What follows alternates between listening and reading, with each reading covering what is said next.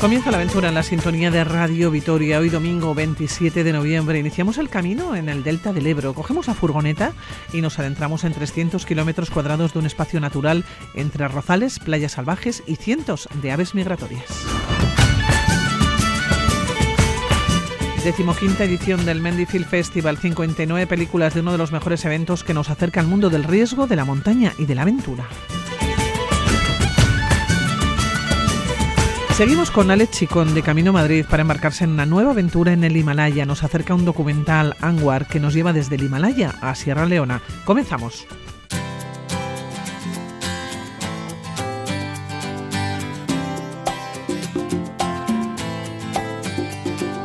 Como Nicolas Cage en Living Las Vegas, veo caer la nieve en la hierba.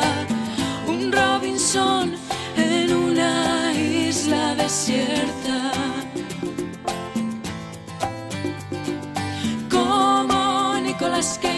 Son 300 los kilómetros cuadrados de este espacio natural entre arrozales, playas salvajes y cientos de aves migratorias diferentes para disfrutar del valor de esta gran reserva de la biosfera.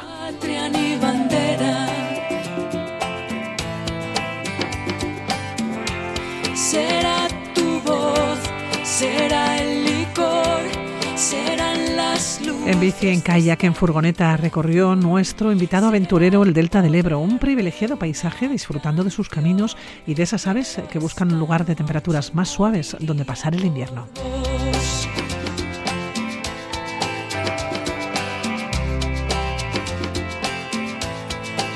Nos cuenta que un delta del Ebro que conecta al visitante de manera intensa con su naturaleza entre humedales y dunas de, de arena. Iñaki Macazaga, un paraíso que lo tenemos muy cerquita. ¿Cómo estás, Egunon? Buenos días. Egunon, encantado de hablar contigo y más de este lugar que para mí ha sido un rincón fascinante. Oye, Iñaki, llegaste en furgoneta, ¿no? El delta del Ebro. Bueno, estrené furgoneta Pilar, porque ¿Qué me dices? una de nuestras últimas conexiones del verano, que no te conté, pero estaba ahí en un camping por la zona eh, a una hora de Madrid y, joder, me dejó tirada la furgoneta, gran pena en mi corazón. Y esta, eh, que recuperaba eh, una furgoneta también con bastantes kilómetros y tenía un encargo por esa zona y dije, guau, perfecto, la voy a estrenar. Me voy esa es otra Tarragona". aventura, ¿no? Que te deje la furgoneta tirado. Oh, es tremenda. O sea, es tremenda, es tremenda. Tiene solución, no pasa nada, pero es una pena en pleno verano, ¿no? Quedarte sin tu rinconcito sobre ruedas. En fin, pero bueno, superada. Así que para eh, estrenar esta nueva, dije, jo, perfecto, me voy a Tarragona, que es un lugar eh, que no conocía, el Delta del Ebro, que tenía que realizar diferentes encargos, que eh, quedé con gente y dije, pues allá voy. Encima me llevo la furgo, dormiré en ella y me parece que es un lugar, pues eso, maravilloso para gente que vaya con, con ganas de explorar eh, diferentes opciones, con la bici, con el kayak, paseos en playas así solitarias, bastante salvajes, con muchísima arena. Y, y esto, pues lo mismo te encuentras andando en bicicleta entre arrozales, viendo flamencos volar por tu cabeza, sobre tu cabeza, o de repente te cae una trompa de agua tremenda y estás en un kayak en una pequeñita isla viendo cómo salen gansos y gansos y patos entre, entre las ramas, entre los juncos. Oye, Iñaki, ¿dónde llegaste? Exactamente dónde instalas la furgoneta y cómo te empiezas a mover. Porque a ti te gusta mucho relacionarte con las personas que viven allá, ¿no? Y el Delta del, Ebro además tiene una historia muy bonita que nos la vas a contar ahora. Mm. Pero ¿dónde llegas exactamente? ¿A qué punto? ¿no? ¿Y cómo, cómo te empiezas a mover? Pues mira, yo en concreto eh, al pueblo de Del Tebre.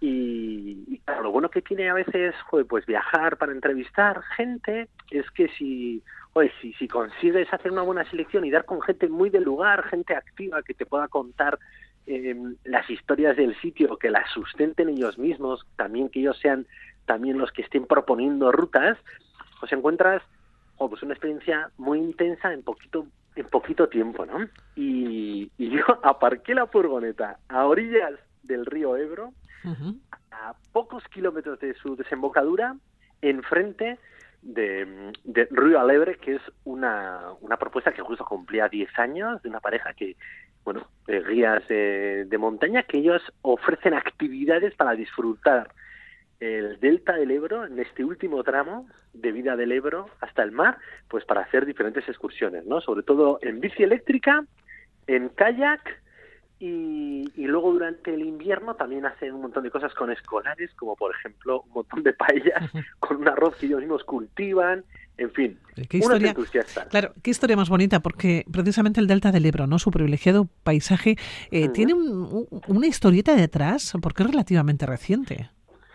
Pues sí, años 80, llega el boom no turístico al estado, y en fin, pues bueno, pues eh, Tarragona y toda esa costa, ¿no? Salou, pues empiezan a brotar ¿no? Eh, promociones inmobiliarias con un fin turístico muy claro y esta tentación de estos pueblos ¿no? de pescadores que trabajan casi en la subsistencia el arroz pues se encuentra ¿no? en el sector inmobiliario y en el sector turismo ese sueño bueno pues es dar un golpe y, y enriquecerse y enriquecer sus vidas ¿no?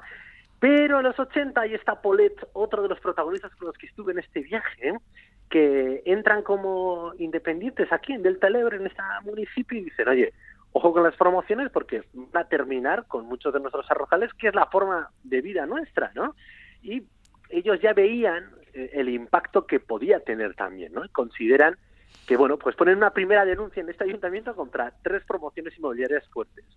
Y en la Generalitat les dicen, mira, la única manera de que prospere esta denuncia es que el terreno que denunciéis es que sea un terreno, que sea un parque, un parque natural, un espacio protegido. Bueno, y lo consiguieron. Entonces, de repente, eh, de repente consiguieron enemistarse con muchísima gente, ¿no?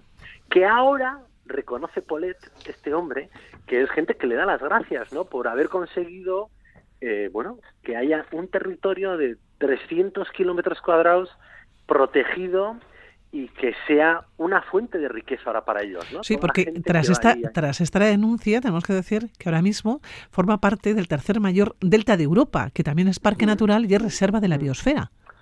Eso es, que más allá del paisaje, que preserve la belleza de ese paisaje, ¿eh? es un lugar eh, con muchísima riqueza ¿no? Eh, natural, paso obligado de muchísimas aves que, que migran ¿no? con el invierno, los veranos y que atraviesan Europa. O sea, es un lugar que más allá del paisajístico tiene muchísimo valor y que a raíz de esta denuncia, bueno, pues ha conseguido preservarla, ¿no? Y es una locura porque a veces te recuerda estos paisajes más propios del sudeste asiático, donde te, encuentras, bueno, pues esto, amplios campos encharcados, que el reflejo eh, del agua aparece el cielo, ¿no? Sobre, sobre el terreno y un montón de aves exóticas y vas tú en bicicleta y dices, bueno, qué maravilla, ¿no? Qué maravilla que esto se haya quedado así, ¿no? Y qué maravilla encima que, que tampoco, por lo menos la época que yo fui, no estaba que era el arranque del otoño, cero masificado, ¿no? Que viven también y trabajan con esas propuestas más allá de la estacionalidad, ¿no? del verano. Y no sé, a mí me pareció un sitio, pues esto, maravilloso. Con mucho, con mucho encanto. Hablas de 300 kilómetros cuadrados, ¿no? Eh, de parque natural. ¿Cómo se recorre todo eso? O, parte de... Bueno, hay muchísimas propuestas porque luego está lleno de rinconcitos, ¿no? Eh, al haber protegido y haber reservado, pues hay muchos pueblos que se han ido uniendo, como en este caso de Del Tebre, hay alguna promoción también, alguna cosa, alguna oferta hotelera un poquito más grande y unidos entre ellos, como Río pero en mi caso que voy con la furgoneta y moviéndome un poco, ¿no? Por el olfato de las rutas, es seguir el propio río Ebro, que lo puedes, que aparte no tiene nada de corriente, en kayak, venga, hacia la desembocadura, o siguiendo la costa hacia estas dunas, estas playas eternas, con eh, distintos miradores para avistamiento de aves, con su faro, y, eh, en fin, unas playas que a mí me encantaron porque te sientes solo, porque hay muy poquita gente, y la gente que hay, al ser playas tan largas, eh, bueno, pues nada, en cuanto empiezas a andar ya te alejas de ellos y tienes estas sensaciones maravillosas, ¿no? De estar refrescándote, viendo el cielo azul en soledad, y dices, Joder, que esto es Tarragona, que está a nada, a nada de Barcelona, y eso es un reconcito maravilloso. Y luego, lo de las aves, pues son estas cosas también, ¿no? Como cuando te encuentras un entusiasta, ¿no? De, de no sé, naturaleza, te empieza a describir qué, qué, árbol es este, y la hoja y el fruto, y en función de qué temporada que da, qué no da, los olores. Joder, pues ahí, yo dije, tengo que aprender de aves, muchísimas aves diferentes, muchas exóticas, otras de pata larga, y, y, luego los flamencos, que son, bueno, pues que a veces ¿no? los buscamos ahí en los documentales y nos quedamos, ¿qué, animal más bonito? Oye, encontrarlo ahí tantísimos, decía, pues qué, qué rincón más bonito. Oye, Iñaki, tú hiciste kayak y también hiciste bici, ¿no? Rodeado precisamente de estos animales, rodeado de flamencos. Eso es, yo cogí la bici y desde, pues estuve como hora y media pedaleando, que además esta cosa también, ¿no? Del otoño, de estas tormentas repentinas que luego de repente vuelve a salir el sol Ujú. y que, que, bueno, me pareció un poco bomba porque me calé entero, pero luego otra vez este calor así del Mediterráneo que un poco húmedo y digo, bueno, es que esto es el sudeste asiático. Y yo me hice hacia la desembocadura del Ebro, una hora y media pues por un videgorri bastante natural entre arrozales que de vez en cuando tenías que, que, que alejarte de la orilla del río pues porque estaba alguna canalización para los campos no para los arrozales y cogías un puente te volvías a meter y ya llegabas a mar abierto y el oleaje y justo ahí me pegó la tormenta entonces como una sensación un poco de final total no de prima tengo que volver de aquí que voy Que Y tengo que ir a la furgo, claro. tengo que ir a la furgo a cambiarme de algo porque me he quedado entero, poner la camiseta. Y luego lo que hice en Piragua fue remontar el Ebro hacia arriba y hay eh, pequeñas islas, como una de ellas, la Sapinja, que ya me dijo a los amigos de Franch, uno de Royal Ebre, el que alquilan y el que lleva 10 años guiando a la gente y llevando a la naturaleza, que me dijo, este es uno de los rincones que todavía quedan muy naturales, es una isla que es todo vegetación, pero mm, eh, con juncos enormes, pero que están todo el rato bandadas de aves de un lado para otro, ¿no? Yo justo el fin de semana que fui arrancaba la temporada de caza y, y bueno, por la noche sí que oí disparos y tal, pero no había nadie cazando, pero dije, bueno, es que esto no todo se podrá cazar, pero bueno, yo vi cantidad de patos y me acordaba de esos dibujos animados, ¿no? Que, que sale ahí, ¿no? El cazador entre los juncos, el pato que se cae, va el perro. Va- un- y un sitio también muy bonito porque lo mismo, pues se refleja el cielo en el agua, vas tú con, con el kayak, no hay nadie, muchísimo silencio y una experiencia también muy intensa, muy bonita y estuve como tres horas así sobre el kayak solo hasta que volví ya eh, dirección hacia el mar y, y ya la dejé que tenía también yo la furgo al lado. Por cierto, me comentabas que una tierra llena de sabores, ¿no? Una tierra que sabe a anguila, a lubina, a ortigas de mar, a marisco. Lo tenemos todo. Pues sí, pues sí, ellos, eh, Paulet lo decía, ¿no? Este hombre, el defensor, ¿no? De, de este territorio, que, que era un hombre que además eh, se dedicaba, era un deportista, o sea, eh, Paulet como que es una, es muy representativo de ese lugar, ¿no?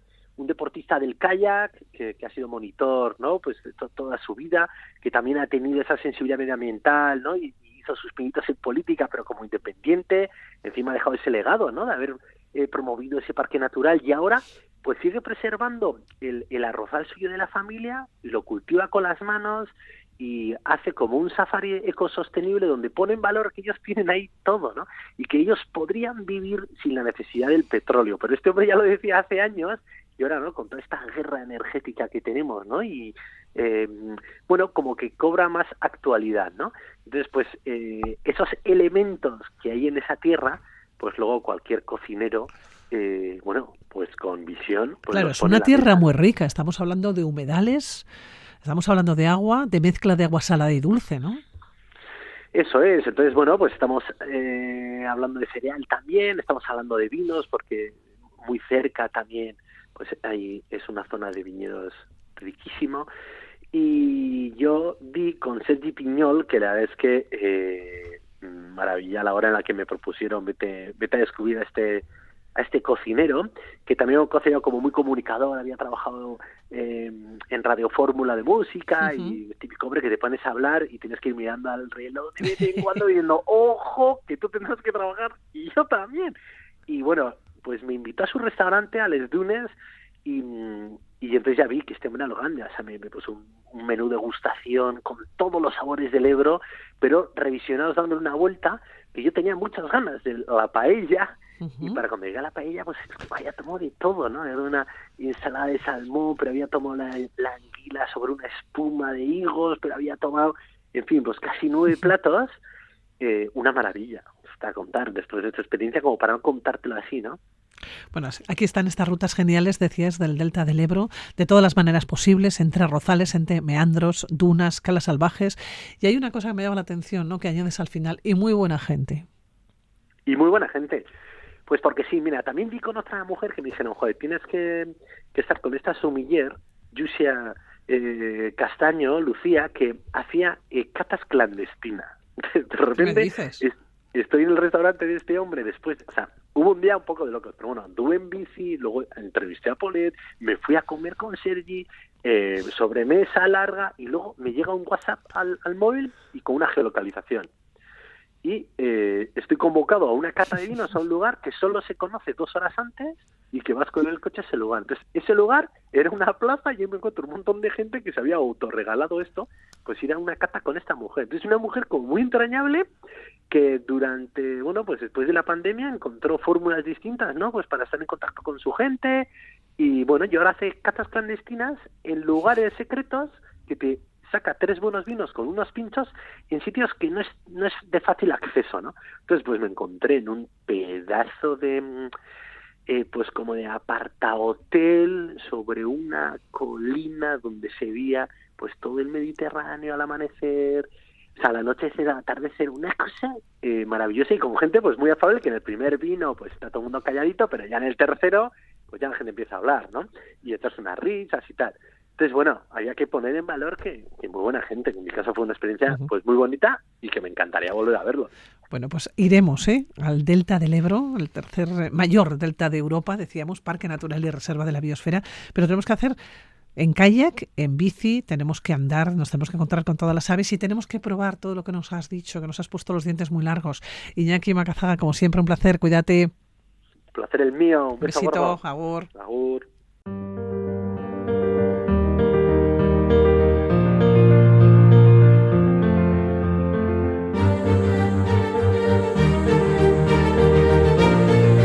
Con el otoño y a pocos días de que llegue el invierno vuelve el Mendifil Festival Bilbao Vizcaya, decimoquinta edición de uno de los mejores festivales que nos acerca al mundo de la montaña, del riesgo y de la aventura.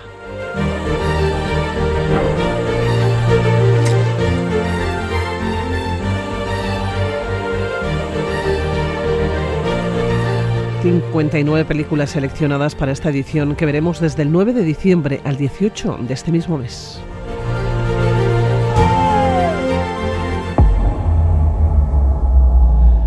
Javi Barayasarra, poco a poco el festival está llegando a la mayoría de edad. Director, ¿cómo estás, según?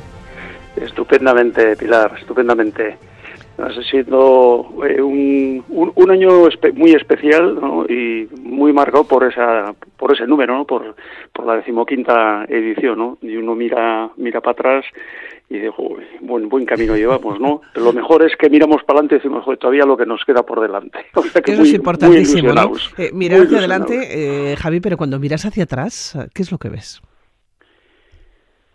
Pues veo muchísimas cosas. ¿eh? Esto es casi como por eso, no voy a decir en la cima del Everest y mirar alrededor, pero pero muy muy parecido. Vamos a, vamos a dejarlo en algún monte de 4.000 metros, pero que, que te da una visión de- del camino recorrido. Es decir, tantísima gente, tantísima gente, eh, especialmente de la gente que ha venido de, de todas partes del mundo eh, y y sobre todo la gente que ha estado eh, alrededor del festival ahí apoyando y que, que, es la gente que ha hecho posible, ¿no?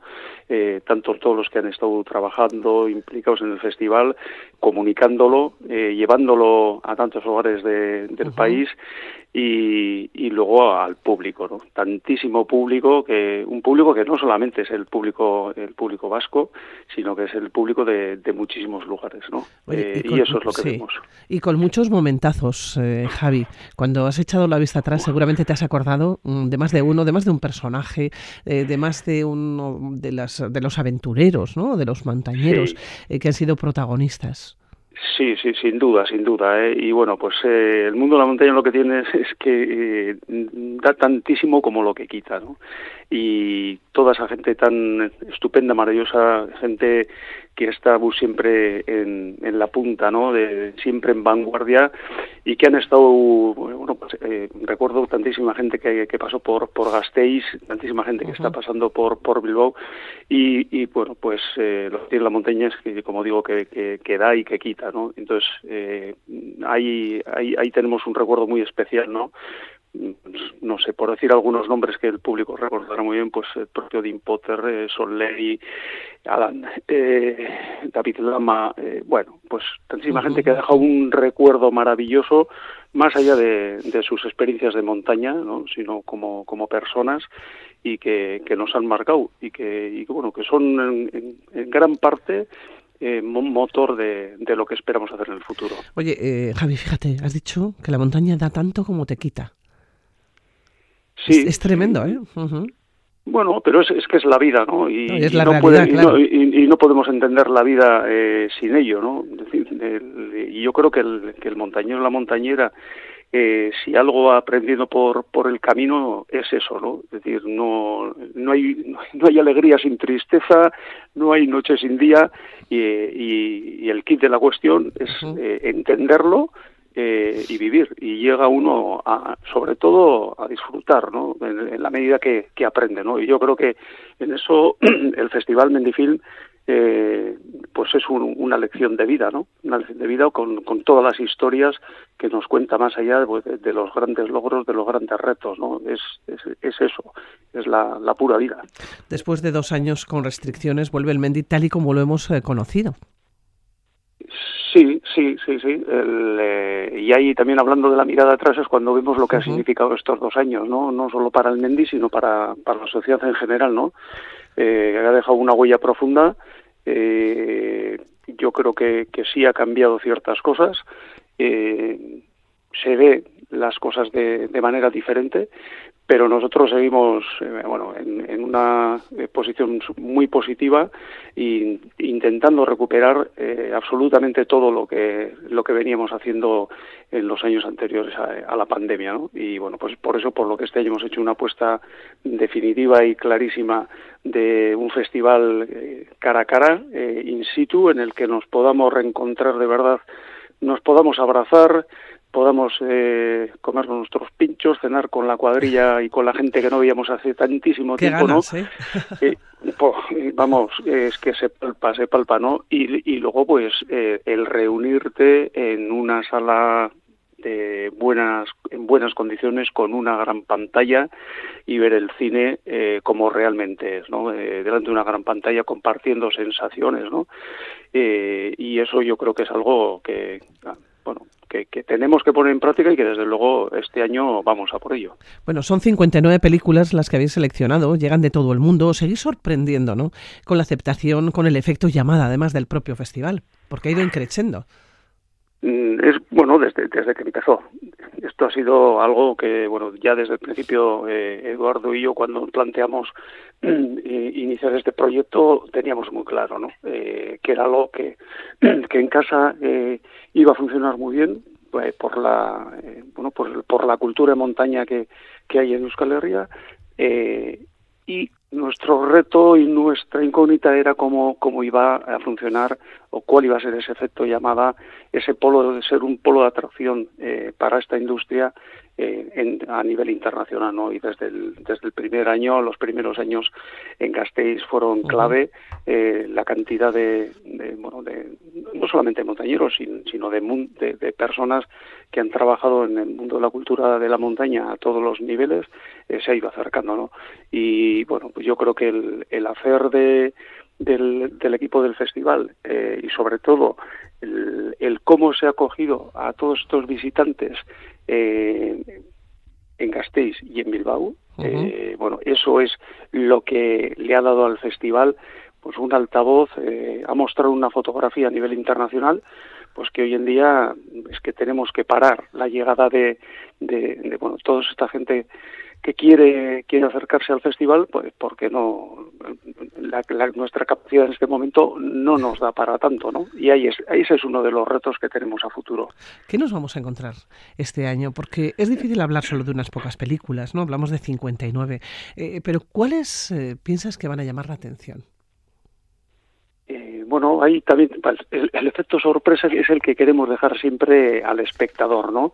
Eh, siempre intentamos hacer una programación para pensando en aquella persona que venga por primera vez a ver una sesión eh, sin conocer nada, quizás de oídas, ¿no? Que le han dicho, esto es una maravilla, tienes que venir, o incluso alguien despistado que entra, ¿no? En, en la sala, de manera que viendo una sesión eh, se haga una idea de lo que puede ver el resto de los días, ¿no? Ese, es el, eh, el kit, ¿no? El, el, acertar con un programa, pero eh, bueno, por decir algunas películas, mm, sí, sí haría, eh, bueno, abriría un, un, gran abanico, ¿no? Y empezaría hablando eh, de una película eh, que no es actual, que no es un estreno, sino que, bueno, es algo que, una película histórica eh, de 1990 que ha sido la película más premiada en la historia del cine de montaña, que es Everest eh, to Summit. Es una película del director australiano Michael Dillon. Eh, Michael Dillon este año eh, va a recibir en Bilbao el Gran Premio de, la Alianza Internacional por el Cine de Montaña en reconocimiento a su obra y es el director que podemos definir como el director del Everest, el director de, de, Edmund, de Sir Edmund Hillary, ¿no? que, con el cual hizo más de media docena de películas y expediciones. ¿no? Y esta es una película, Si to Summit, eh, que muestra eh, bueno que ya eh, en, en, aquellos años eh, lo que se hacía en, montaña, lo que se hacía en Himalaya, era de un nivel que realmente podemos decir que hoy todavía eh, quizás no se ha llegado. ¿no? Hoy es la, eh, la historia, la epopeya, diría yo, del, del, viaje de la ascensión al Everest que realizó Tim McCann de SNIP, un escalador, un alpinista eh, australiano, eh, que ya en el 84 ascendió el Everest, siendo la decimosexta persona de hacerlo sin, eh, sin oxígeno suplementario, y propio Michael Dillon, amigo, eh, le dice, bueno, esto que has hecho tú, pues está muy bien, pero, pero bueno, esto no es subir una montaña, las montañas se suben desde el mar hasta la cima. Pues tomó la palabra y el reto y en 1990 eh, comenzó andando con la que entonces era eh, su compañera eh, comenzó andando en el Golfo de Bengala eh, y ascendió a la cima de Everest eh, sin oxígeno. Eh, como te digo, es una epopeya que, y, y, filmada de una manera que es una verdadera, una verdadera lección y creo que es la película que no se debería perder ningún espectador este año, ¿no? Bueno, pues apuntamos, pero son muchas, decimos en las eh, películas, y quizás el gran éxito que tiene este festival es que nos lleva desde el Himalaya o desde el Everest, ¿no? Desde la, mm, la cima más alta del mundo, nos puede llevar a la Patagonia, o nos puede llevar al Kilimanjaro, o nos puede llevar a Alaska. Yo he seleccionado un tráiler de una película, de un documental, que llega mm, de la mano de Gaiska a Seguinolaza, y la he seleccionado precisamente porque nos lleva hasta Alaska. Vamos, vamos con ella. La Edita Roth y la Iti, la frase que mejor las define es la última gran aventura. Son paisajes que te inducen a, la alegría extrema, al miedo extremo. La frase que usan es ten cuidado ahí fuera. Porque bueno, pues estás donde estás, no hay carreteras, no hay caminos. Lo que más me sorprendió ha sido todo lo que he llorado. He llorado de tristeza, he llorado de alegría, he llorado de emoción. Pero al mismo tiempo son experiencias que para mí son las que más me llenan y de las que me voy a acordar el resto de mi vida.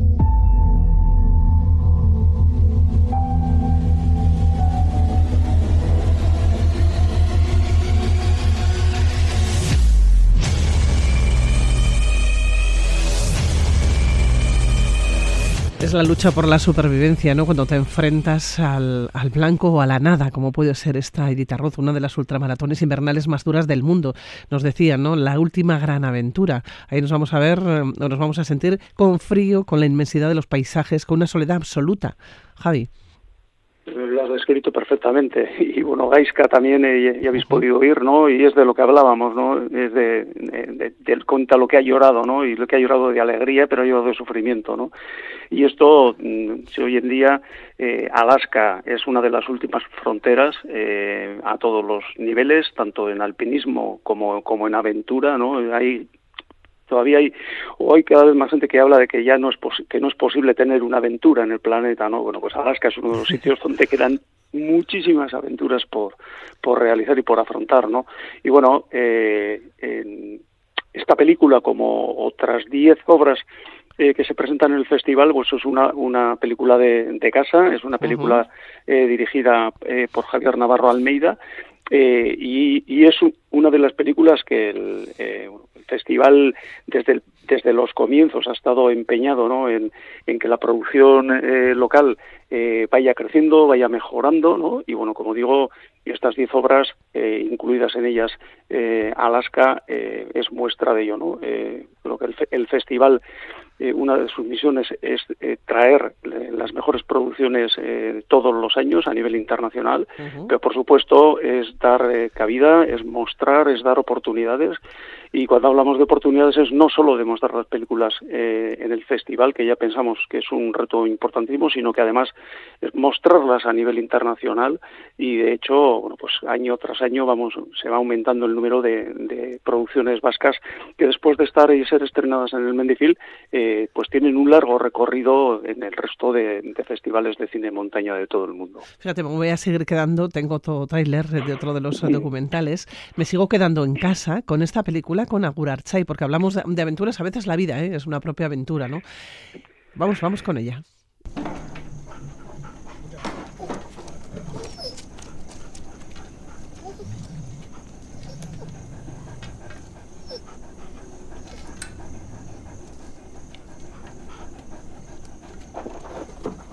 Nire begiek Joseri begiratzen diote. Hurbil gaude. Baina bere begirada, bere mundua eta nirea oso bestelaukoak dira. Distantzia ez da espazio kontua. Denboraren abaizik.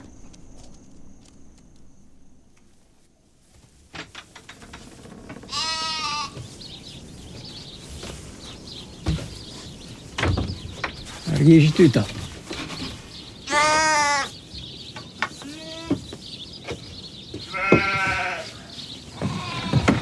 Javi Agur Archay, Julen y José. Julen se acerca ¿no? a uno de los últimos pastores del Gorbea.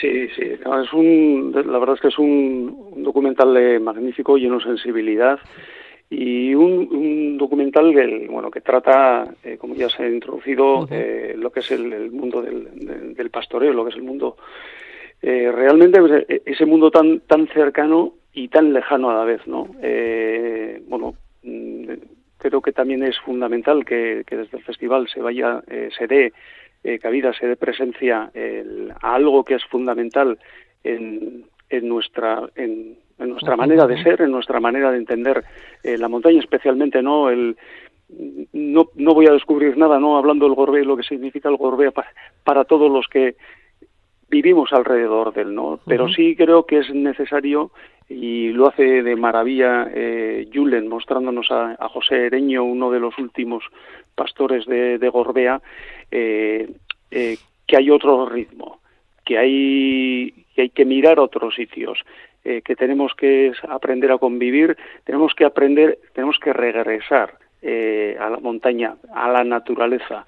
Esto es, es importantísimo. Yo creo que hemos comenzado hablando ¿no? de, de, lo que han supuesto los dos últimos uh -huh. años, ¿no? esos años de pandemia, esos años eh, que nos han machado, que nos han mostrado, nos han parado eh, para que que yo digo que afortunadamente nos han parado eh, para, para reflexionar a dónde vamos y al ritmo que vamos, ¿no? Y, y esta película, Agur Archay, eh, yo entendería a Agur Archay no como una despedida, sino como un, como un caixo Archay, ¿no? Eh, que, que, que nos ponga, que nos pare, que no solamente, o sea, que nos dé oportunidad de subir a Árraba, de subir por uh -huh. las laderas, eh, por ese paisaje que tanto nos gusta y que es así, eh, por la labor que durante miles de años han realizado los pastores que, que lo han habitado, eh, que nos descalcemos, que pisemos esa hierba y, y, que pongamos las manos también en el suelo, que, que, volvamos a tocar la tierra. Bueno, se lo iremos contando aquí en este programa, nos iremos acercando. Recuerden, este Mendifield Festival comienza el 9 de diciembre,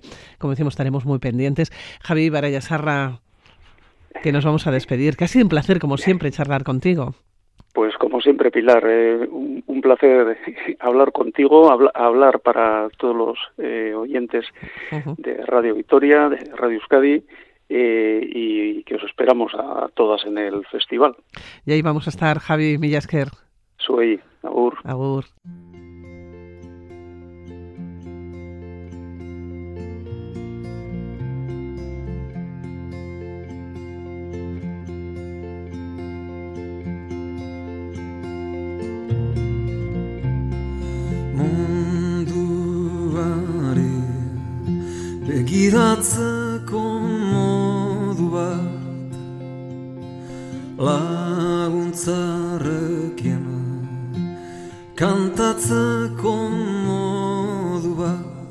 Dice su protagonista que Anwar es un documental de la vida, de viaje, de utilizar la empatía para descubrir tres países de una manera diferente.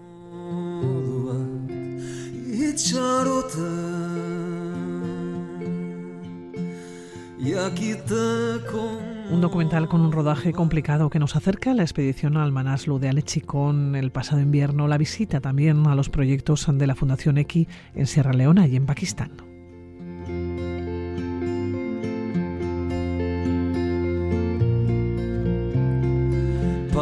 Alechicón, ¿cómo estás? Según buenos días.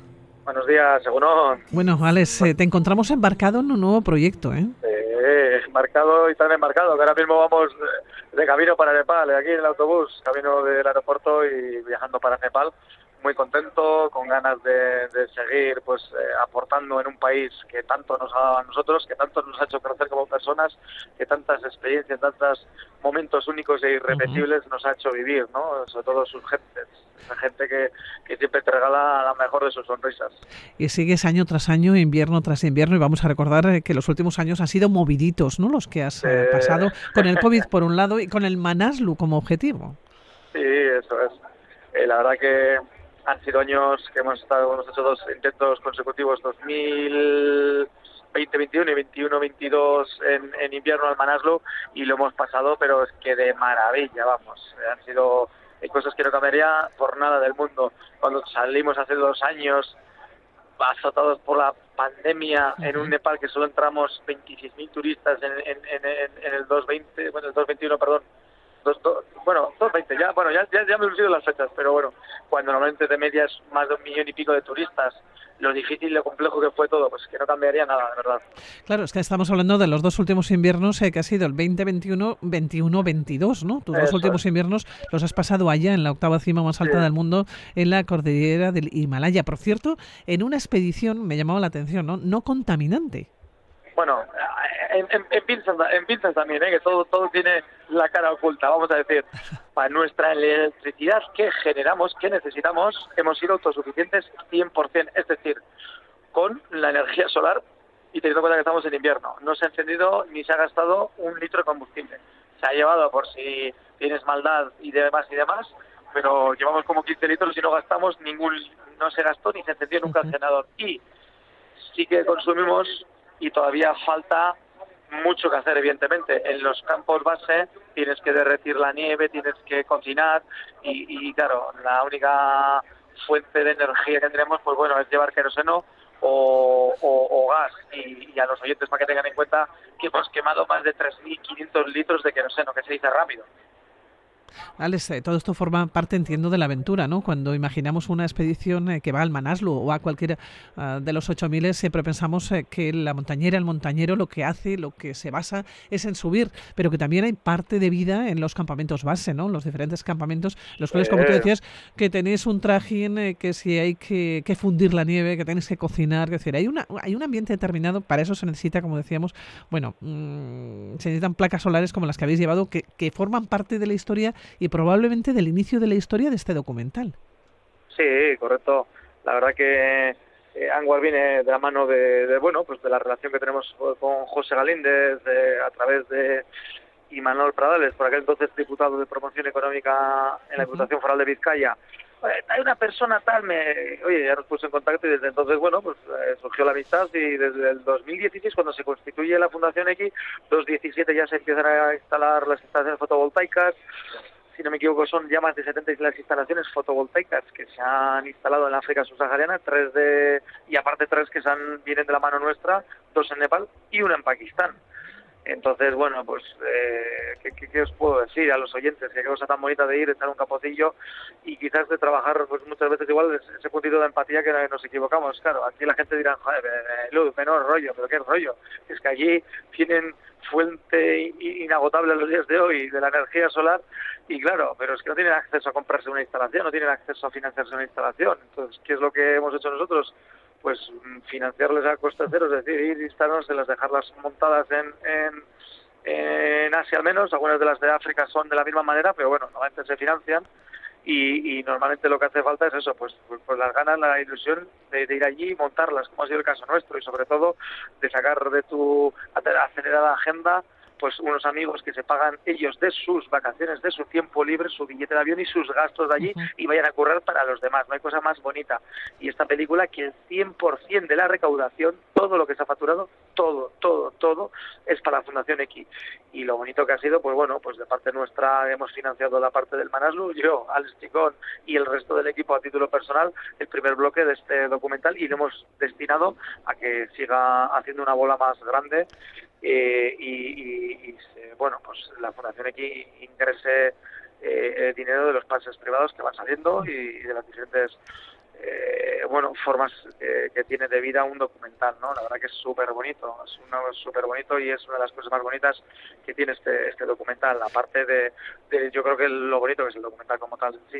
Claro, es un documental, de- decías eh, que has descubierto tres países eh, de una manera diferente. El origen está estas placas solares, ¿no? Y esta intención, este objetivo, ¿no? De ayudar, de cooperación. Tú llegas de Nepal y te vas a Sierra Leona. Es una misión de cooperación. ¿Qué te encuentras en este viaje? Porque yo leía que este viaje eh, se ha convertido para ti o se convirtió para ti en un cúmulo de vivencias, de sensaciones, de emociones y de experiencias. Sí, pues un viaje eh, difícil, comprometido también. Llegaba yo de Nepal también, porque la primera vez volví a estar en Nepal y me tiré 20 días allí con el coronavirus y lo pasé la verdad que francamente mal. Y llegué justito, justito, justito, justito, que te montas en un avión y te vas para Sierra Leona. Y la verdad que ha sido súper bonito. Un viaje en el que te encuentras pues, la, la- la realidad de la África subsahariana, la realidad de que vivimos en un, en un mundo cápsula o burbuja y la realidad de que, de que tenemos que cambiar y que y una vez más de que vamos eh, buscando la felicidad en, en la dirección opuesta eh, aquí Oye, eh, yo, yo leía también. Alex, eh, que tú has tenido la suerte de viajar además bastante en tu vida, has coincidido con muchas personas, pero que en Sierra Leona los días vividos te han dejado sin palabras. ¿Por sí, qué? sí, ¿Por sí, qué? estoy deseando volver. Pues mira, ahora mismo han estado unos días atrás, que mira, es súper bonito porque Aitor Sanz de, de Alsasua y Une de Miguel de Galdácano, de la óptica Galdácano, y Osvaldo Pereira de Polonia, han, han ido, también han estado trabajando y han, han, han estado en las cárceles con los niños, con las niñas, eh, y Lune, que es una, bueno, es una familia encantadora, pero es una, es una chavala que le conocí en Nepal, ya en una, en una fundación, y Samsara Nepal, que también está en Galdácano, y con, con Nepal Care, eh, con la doctora Milan, y se han ido gastándose de sus vacaciones y de su dinero nuevamente, y, y poniendo un eurito en la óptica de Galdácano cada vez que va un cliente, y ellos de la misma óptica, un eurito por cada gafa. Han llevado 600 gafas, se enviaron las gafas ya meses antes, y han graduado 600 niños, niñas y presos de las cárceles de Sierra Leona, donde tienen, bueno, unos relatos escalofriantes, de verdad. ¿Cómo no te marca Sierra Leona? Es la, es, eh, la cosa que más me ha impactado entrar en una slam, en una favela en Sierra Leona, de verdad os lo digo. Eso es una cosa que es indescriptible, es de esas imágenes, de esas cosas que tienes que te tiene que pasar o tienes que estar allí para para, para, para entenderlo, ¿no? Porque, bueno, uno puede estar en, yo qué sé, pues, pues eh, eh, en, en Nueva York, puede estar, bueno, más o menos te puedes imaginar, porque, bueno, pues tiene una, una, una similitud con, con otra ciudad eh, del mundo, eh, como puede ser Shanghái, o que está, hay otras canciones, ¿no? Bueno, o voy, he estado en Praga y quiero quiero visitar Viena, ¿no? Pues, bueno, pues te puedes hacer una idea, ¿no? Pero, pero una cosa así, yo creo que es un lugar que, que, que, que no, que no existen paralelismos. Sí hay gente que puede estar más, más con perdón por la expresión, más, más puteada, pero desde luego lo que allí se vive y lo que hay allí, eh, solo se vive allí. ¿Cómo volviste de Sierra Leona? Decías que sin palabras, sin lugar a ninguna duda, y muy marcado, ¿no? También eh, comentabas que ha sido bueno, una verdadera aventura. Sí, bueno, al final hemos, hicimos la parte mecánica de montar la instalación, luego eh, eh, Nacho Mingo de, de X se quedó con la parte, vamos a decir, más técnica y bueno, luego de todo el equipo que íbamos, lo que me pasó a mí en Nepal, pues sucede allí y de los 7, 8 que estábamos por allí trabajando, eh, trabajando y, amigos como Juan Sotillos o, o Domingo Espósito, etc, etc, que, que han ido pues, pues, pues, de sus vacaciones y de, de sus ingresos, como decía, pues eh, se quedaron allí pues, pues tres semanas que dieron positivo. Entonces, imaginaos el, el cuadro, ¿no? Es, es, es, es- difícil, ¿no? Eh, vas pensando una cosa y, y- y total que, que, que acabe volviendo solo y el resto de compañeros allí. Y bueno, una experiencia positiva, como siempre es África, porque la gente que te da muchísimo, la gente es lo que hace que tus viajes y aventuras sean enriquecedores, ¿no? Solo vas pensando en yo, mi, me, en nosotros mismos y nada más, y solo vas con visión túnel pensando en ti, en tu escalada, en tu no sé qué. Yo creo que, que ha llegado la hora de, de, de hablar a calzón descubierto, la hora de desmelenarse y, y de hacer cosas por los demás, ¿no?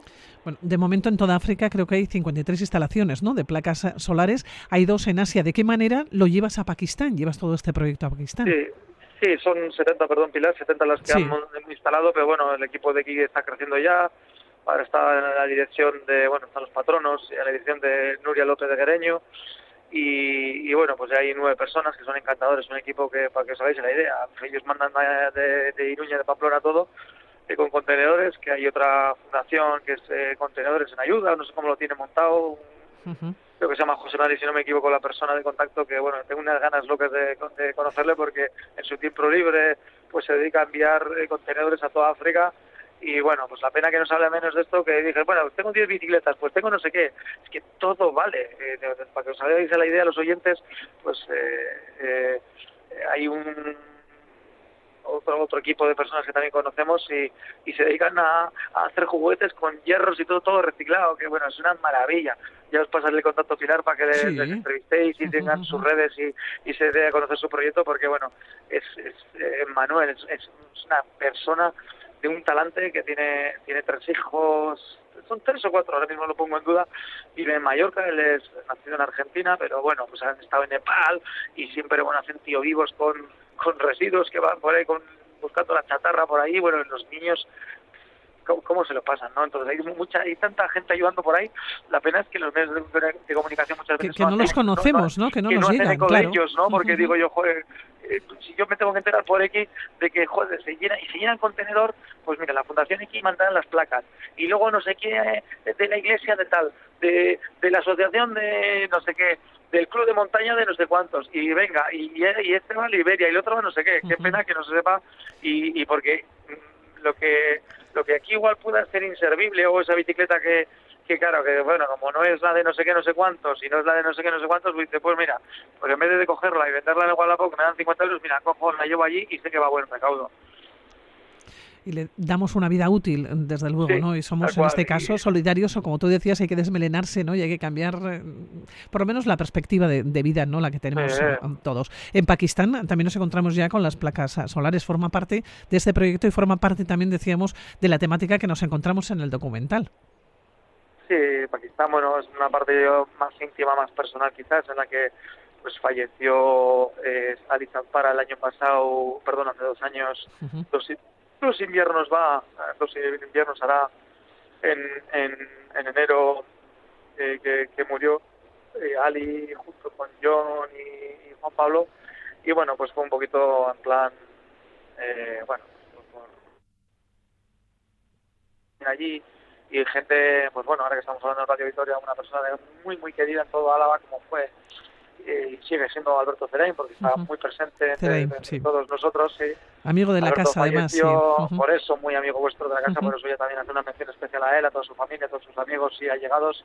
Que bueno, pues hicimos un viaje muy bonito en el cual pues eh, se puso una placa también, y pusimos una placa de su nombre que todavía pues, no existía por ahí. Yo creo que es muy bonito que esas personas que no se encuentran entre nosotros hoy día que sean recordadas, ¿no? Y, y las personas que han tenido que ver con mi vida, como siempre, en el que han fallecido en este Nanga Parbat, que han sido eh, Tommy Mankiewicz, Daniel Nardi, Tom Ballard, Alberto Cerain y, Mariano Galván, y también Ali Zampara, que claro, cuatro veces, hemos estado dos veces allí, etc. etc. Eh, que como le dije a su hijo, ¿no? Tal cual, ¿no? Su, su alma está, está en el, en el Nanga Parbat, aunque su cuerpo está en, el- en el K2, ¿no? Pero era tan querido allí que hicimos, pues eso, un pequeño homenaje a todos ellos, ¿no? Y, y la película, pues bueno, pues no, no, no puedo hacer spoilers, pero de verdad que tiene un momento álgido en el cual se menciona a estas personas y eh, pues creo que, que es bonito, ¿no? En la antigua cultura eh, de Grecia se decía que morimos dos veces, ¿no? Una cuando mueres físicamente como tal y una cuando la última persona que te conoció, cuando te, te Sí, deja cuando te olvidan, eso Entonces, es, sí. Eso es, entonces, pues bueno, pues es bonito, ¿no? O que llegue de repente un grupo de trekking, aunque va muy poquita gente por ahí, que digan, hostia, mira, uno, mañana Galván, tal, tal, yo al menos me fijo. Pues mira, o que vengan gente más joven, de generaciones más jóvenes Y que se a acuerden. nuestra posterior y que se acuerden de, de Alberto, ¿no? Es lo bonito. Bueno, Alex, nos quedamos con este título, con Anwar. Lo hemos comentado ya en varias ocasiones aquí en este programa, aquí en, en Radio Vitoria. Es un documental que tenemos eh, que ver.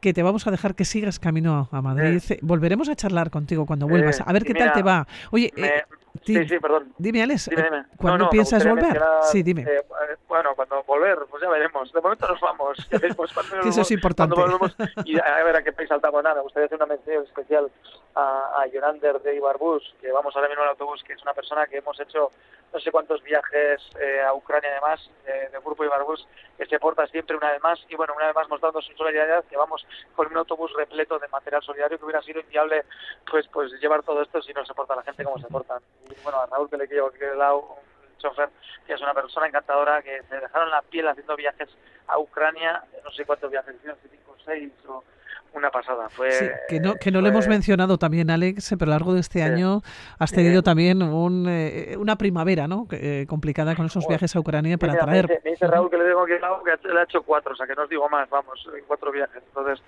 eh, él, él como tal, hemos estado ahí y bueno, hay que seguir un poquito ahora, se recurre el invierno, a ver si entre unos y otros pues podemos seguir echando un cafetillo por ahí. Bueno, pues Alex Chicón, que te vaya todo estupendo, que millas que Sí, muchas gracias, es que soy, yo no sé. Agur, Agur, agur. agur, agur. You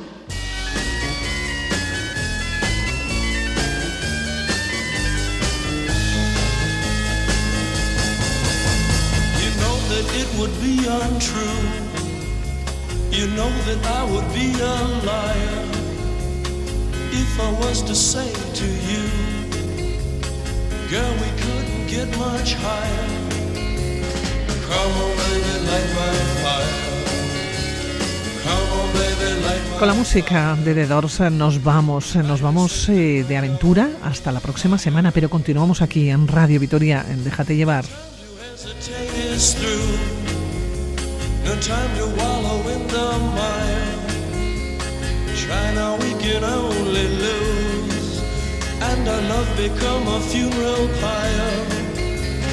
Come baby, my fire.